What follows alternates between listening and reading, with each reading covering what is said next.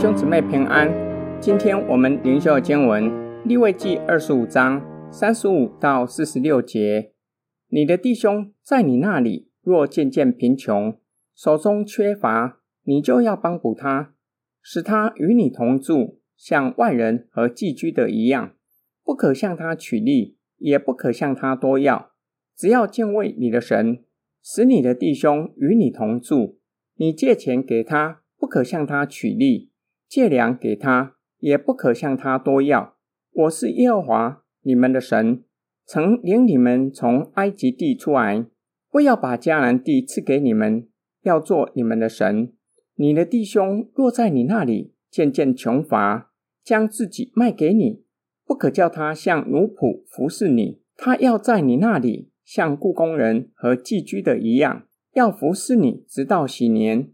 到了禧年。他和他儿女要离开你，一同出去归回本家，到他祖宗的地业那里去，因为他们是我的仆人，是我从埃及地领出来的，不可卖为奴隶，不可严严地辖管他，只要敬畏你的神。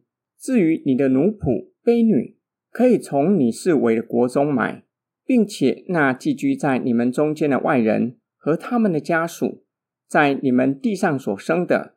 你们也可以从其中买人，他们要做你们的产业，你们要将他们遗留给你们的子孙为产业，要永远从他们中间拣出奴仆，只是你们的弟兄以色列人，你们不可严严的辖管。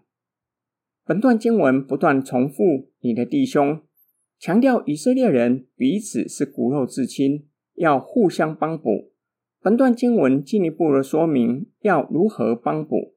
你的弟兄若是渐渐贫穷，将地典当出去，失去栖身的地方，要让他和你同住，让他不至于沦落到将自己卖给外邦人做奴隶的地步，不可借此向他收取费用。有可能弟兄将地典当出去，也无法解决财务困境。若是借钱给他，不可向他取利。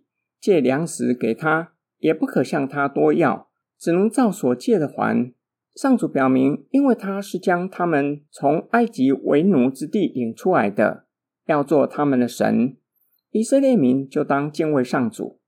假如弟兄住在你那里，每下愈况，最后将自己卖给你，不可待他像奴隶般的服侍你，要待他像雇工或是寄居的。到了禧年。要让他和他的家人出去，回到他们祖宗的地业，因为他们是上主的仆人，不可严严的管辖他。至于富有的人需要奴隶为他工作，可以从四围的国中，或是从寄居在他们中间的外邦人买来做奴隶，永远做自己的产业。只是同为弟兄的以色列人，不可待他们如同奴隶。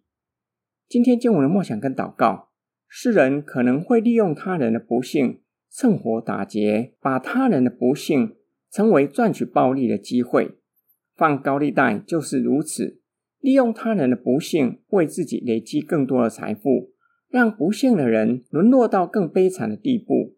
今天灵修经文教导我们，神的子民彼此是弟兄，做买卖的时候彼此不可亏负。有些基督徒不大愿意聘请族内的弟兄姐妹。会担心会不会因为同是族内肢体，又在同一个教会聚会，在界限上不容易拿捏，也会担心会不会因此工作态度随便。我们是族内肢体，因此不可归附。不仅如此，还要互相帮补。教会内部最怕弟兄姐妹有金钱纠葛。若是有弟兄因为一时手头较紧，向你借钱周转，会不会担心金钱纠葛？索性不借钱给他。若是没有这样的顾虑，并且借给族内的弟兄，不会影响我们日常所需用的。这里倒是给我们一项原则：借钱给族内弟兄，不可向他收取利息。我们一起来祷告：亲爱天父上帝，主耶稣教导我们，凡遵行天父旨意的，在族里都是弟兄姐妹，要在族里实践彼此相爱的诫命。求主加添我们信心和爱心，叫我们看见弟兄的需要，愿意且有能力善用你所赐的恩典，帮助有需要的人。奉主耶稣基督的圣名祷告，阿门。